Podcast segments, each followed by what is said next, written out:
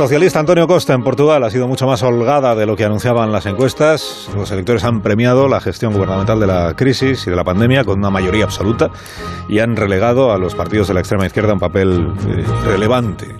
Le pregunto a Fernando Nega cómo ve él el resultado de estas elecciones en Portugal. Buenos días, Fernando. Muy buenos días, Alsina.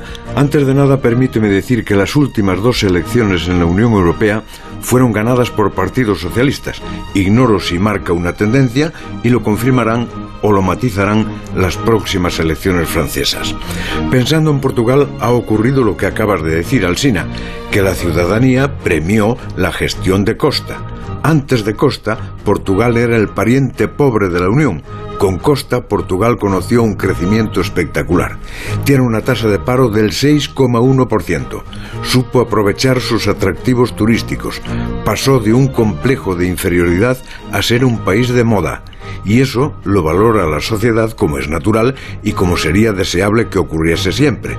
Y Costa se benefició además de dos circunstancias ajenas. Una, que llegó a las urnas empatado con la derecha de Rui Río, pero le ganó por trayectoria, por el empatía, porque tendió la mano a todas las tendencias y porque Chega el, de Portugal, el Vox de Portugal le restó votos al Pablo Casado portugués.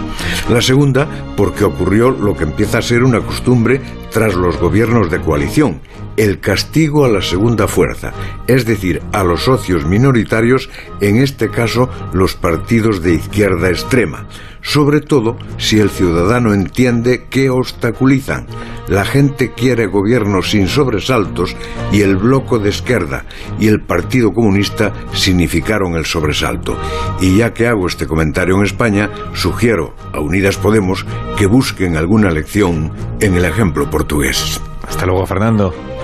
Hasta las ocho y media. Ahora recordamos lo que estábamos